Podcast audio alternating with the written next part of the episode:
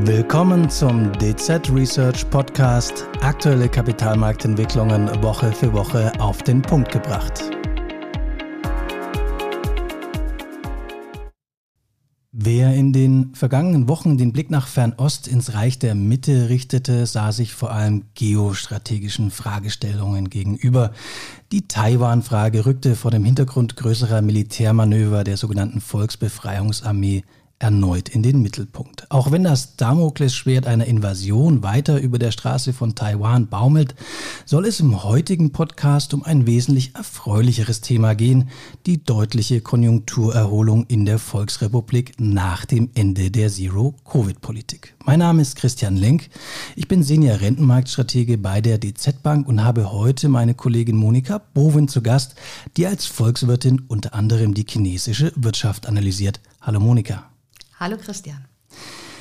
China hat ja gerade sehr gute Wachstumszahlen für das erste Quartal 2023 vorgelegt. Ähm, das Wachstum lag mit 4,5 Prozent im Vorjahresvergleich so hoch wie seit über einem Jahr nicht mehr und hat damit sogar die optimistischsten Erwartungen an den Finanzmärkten übertroffen.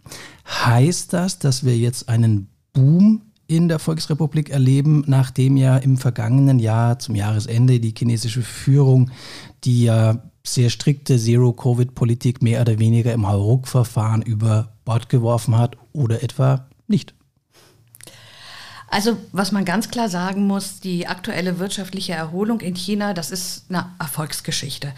Ähm, wenn wir zurückdenken vor ein paar Monaten, ähm, als dann eben die ähm, äh, Corona-Schutzmaßnahmen ganz plötzlich aufgehoben wurden, das Land überhaupt nicht darauf vorbereitet war, da haben alle erwartet, da kommt eine ganz große Infektionswelle und die wird das Land dann auch wirtschaftlich in ein Tal der Tränen für Monate schicken.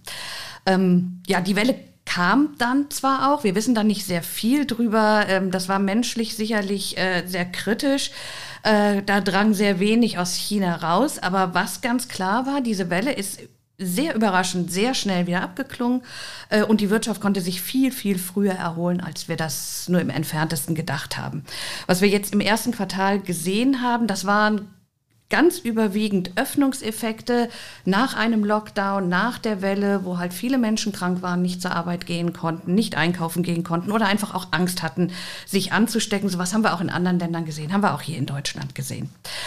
Was die Zahlen selbst angeht und diesen Überraschungseffekt, den du angesprochen hast, ähm, da kann ich jetzt die Begeisterung, die wir zum Teil gelesen haben, nicht so ganz teilen.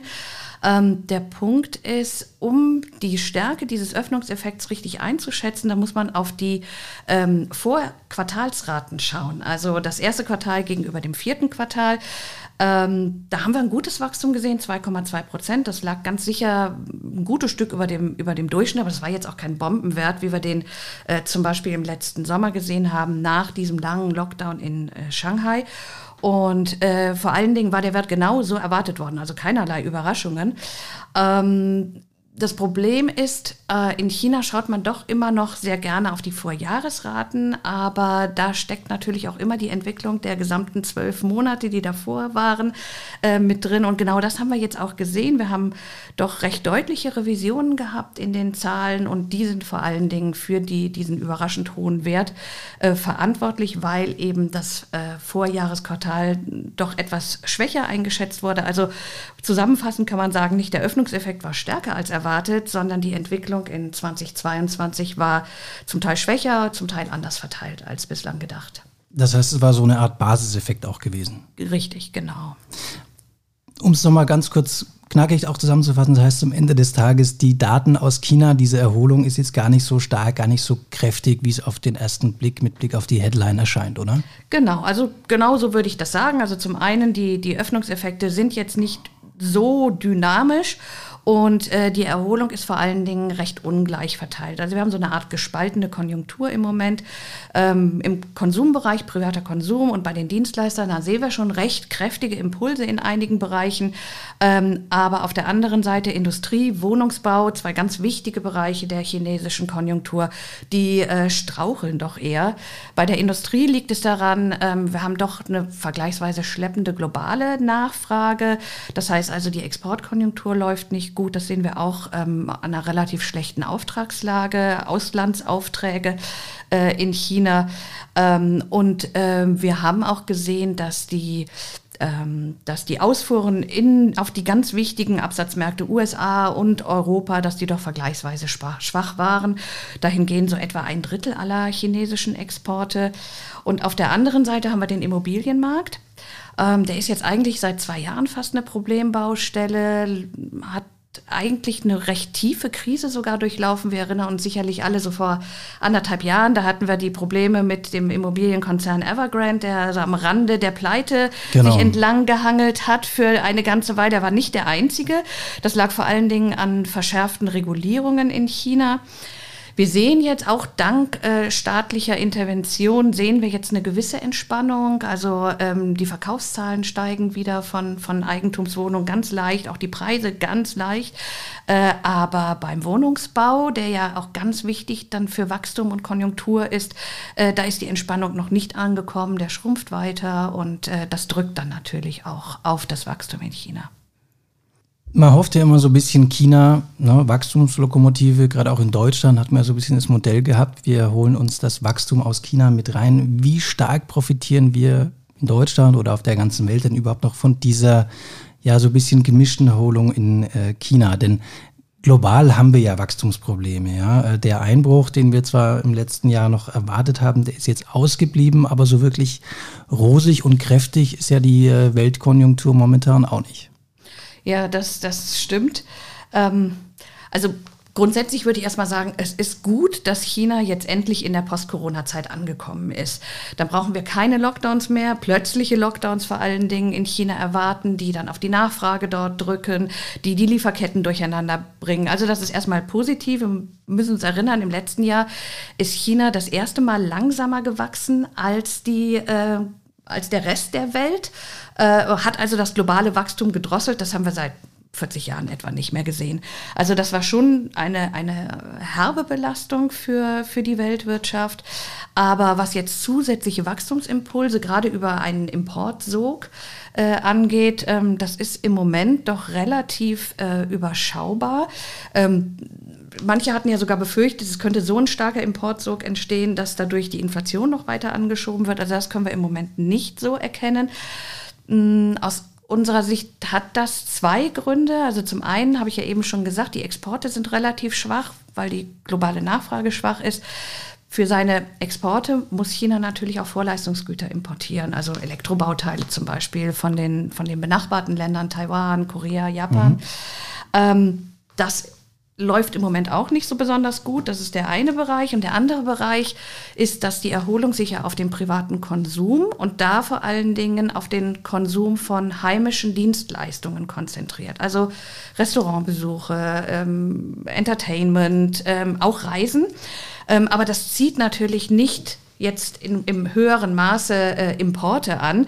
Vielleicht noch bei den Reisen können wir uns vorstellen, dass, dass äh, benachbarte Länder, wie zum Beispiel Thailand als, als Tourismushochburg, dass die schon profitieren, dass wir auch einen gewissen äh, Aufwärtsdruck beim Ölpreis sehen. Aber das dürfte es eigentlich dann auch gewesen sein, so wie es im Moment aussieht. Also wie du angesprochen hast, in die Rolle der Wachstumslokomotive, das sieht nicht danach aus, als ob China da im Moment reinschlüpft. Ja, blicken wir noch mal ein bisschen äh, weiter äh, in die Zukunft. Wie sieht es denn jetzt aus? Wird sich dieser Aufschwung äh, festigen? Wird äh, der Aufschwung an Dynamik gewinnen in den kommenden Monaten und Quartalen? Wie geht es da weiter? Ja, also da sind wir eigentlich eher skeptisch und, und ähm, sind sogar sehr zögerlich, den, den Begriff Aufschwung überhaupt in den Mund zu nehmen. Eigentlich eher Erholung oder, oder Rebound in, auf Neudeutsch. Ähm, ein ganz wesentlicher Grund ist hier, dass die Verbraucher, die ja auch im Moment für diese Erholung ganz maßgeblich äh, ähm, verantwortlich sind und ihn tragen, ähm, dass die jetzt nicht übermäßig optimistisch sind. Also das sehen wir bei den Umfragen zum Konsumklima. Das hat sich nur relativ zaghaft bislang erholt und war im vergangenen Jahr sehr, sehr stark eingebrochen. Und ähm, also wir werten das so, dass das, ähm, das Vertrauen, das im vergangenen Jahr im Prinzip durch die, diese doch sehr große Willkür in der Null-Covid-Politik äh, verloren gegangen ist, dass sich das nicht so schnell wiedergewinnen lässt. Und solange es hier keine durchgreifende Verbesserung gibt, da werden wir auch kaum längerfristige Nachholeffekte im Anschluss an diesen, diese erste Erholung sehen. Und dann wird dieser Rebound beim Konsum wohl ähm, doch eher wieder in sich zusammenfallen, also auf ein Normalmaß zurückgehen. Und dann haben wir noch eine zweite Belastung. Wir erwarten ja im äh, weiteren Jahresverlauf eine leichte Rezession in den Vereinigten Staaten. Und äh, das wird dann auch noch weiter Chinas Exporte und damit auch das Wachstum in China bremsen. Trotzdem werden wir in, im, im weiteren Jahresverlauf relativ hohe Wachstumsraten eben wieder, um den Vergleich zu bemühen, äh, ähm, die äh, Vorjahresraten, die dürften sehr, sehr hoch ausfallen. Also gerade jetzt hier im laufenden zweiten Quartal, da können wir uns vorstellen, dass die Rate sogar über sieben Prozent liegen wird, eben weil sie sich mit diesem sehr schwachen Wert vom Vorjahr vergleicht. Das sieht dann aus wie ein Boom, aber äh, ähm, ist es im Prinzip nicht. Das sehen wir, wenn wir eben auf die Vorquartalsraten schauen. Da, die dürften doch relativ schnell wieder, wieder abebben, auch auf Normalmaß zurückgehen. Ähm, aber grundsätzlich positiv ist, wir werden doch mit, wir rechnen jetzt mit 5,5 Prozent für dieses Jahr doch ein ordentliches Wachstum sehen, gerade in dem globalen Umfeld. Und ähm, das Wachstumsziel in China, was ja politisch doch immer recht heikel ist, das äh, liegt bei 5 Prozent. Das wird damit recht komfortabel übertroffen werden. Im kommenden Jahr rechnen wir dann nur noch mit 4,5 Prozent. Also das Wachstum wird dann auch wieder abbremsen. Und da werden dann auch die längerfristigen Belastungen wieder, äh, sich wieder stärkbar bemerkbar machen. Du hast jetzt gerade von längerfristigen Belastungen gesprochen. Welche sind denn das in China? Also wir sehen da vor allen Dingen zwei, die wir auch ganz gut greifen können. Ähm, das ist zum einen die Demografie, also die, wie sich Chinas Bevölkerung entwickelt oder in Zukunft entwickeln wird. Das ist für die Wirtschaft und das Wirtschaftswachstum schon sehr wichtig. Also wir müssen sagen, eine schrumpfende Bevölkerung, weniger Arbeitskräfte, die erwirtschaften halt auch einfach weniger Wirtschaftsleistung. Und das drosselt dann das sogenannte Potenzialwachstum einer Volkswirtschaft. Das sind dann die kann man sagen, langfristigen Auswirkungen der vormaligen Ein-Kind-Politik, oder? Genau, das ist richtig. Also hier in Deutschland kennen wir das ja auch äh, mit, mit der Problematik schrumpfende äh, Bevölkerung und, und vor allen Dingen auch al alternde Bevölkerung. Das haben wir in China auch ganz massiv, dass immer mehr äh, ältere Menschen von immer weniger jüngeren Menschen halt auch mitversorgt werden, ähm, äh, mitversorgt werden müssen. Und das wirft natürlich dann auch insgesamt gesellschaftliche Probleme auf. Und durch die Ein-Kind-Politik ist das in China äh, ganz besonders überspitzt. Also da steuert China schon auf ein sehr großes Problem zu, beziehungsweise es steht eigentlich im Prinzip schon vor der Tür, weil im vergangenen Jahr ist die Bevölkerung das erste Mal ganz leicht geschrumpft und äh, die Erwerbsbevölkerung, also die Menschen, die im erwerbsfähigen Alter sind, so 15 bis 65 etwa, ähm, die geht schon seit ein paar Jahren zurück. Äh, also von daher, wir bemerken diese Effekte vermutlich schon und die werden in den kommenden äh, Jahren auch immer stärker zu einer Belastung werden. Das ist so der eine Bereich. Und der andere Bereich sind die, die internationalen Beziehungen, also vor allen Dingen der äh, Handels- und äh, mittlerweile eher Technologiestreit mit den USA. Ähm, und in ganz vielen westlichen Volkswirtschaften die Bemühung, sich doch stärker von China abhängig, äh, unabhängig zu machen, die Abhängigkeit zu reduzieren, also De-Risking, wie, wie das Stichwort jetzt mittlerweile heißt. Ähm, Im Handel mit den USA sehen wir sogar jetzt schon einen leicht abnehmenden Trend. Da gibt es ja auch schon seit Jahren dann diverse Maßnahmen, die äh, Zölle, die Donald Trump noch eingeführt hat. Ähm, mittlerweile Fördertöpfe, Fördergelder, um, um äh, äh, Industrieunternehmen in die USA zurückzulocken und auch ganz wesentlich Exportverbote von ähm, Hightech, äh, Hightech-Produkten nach China, also insbesondere High-End-Chips. Computerchips, ähm, das dürfte den technischen Fortschritt in China auch verlangsamen. Das könnte ein Problem werden, weil China da einfach noch nicht so weit ist. Ähm, in Europa beginnt das Ganze erst, aber wenn das auch so richtig, also wenn wir da eine China-Strategie haben, äh, auch auf europäischer äh, abgestimmter Ebene, ähm, dann dürfte von hier auch ein gewisser dämpfender Effekt für, für China einfach ausgehen, für Chinas Exportindustrie. Und das wird die Wachstumsmöglichkeiten Chinas in den nächsten 10, 15 Jahren doch längerfristig auch drosseln. Ja, Monika, das waren sehr, sehr interessante Einblicke in die aktuelle konjunkturelle Situation in China. Wir haben es gehört, wir sehen Öffnungseffekte nach dem Ende der Zero-Covid-Politik.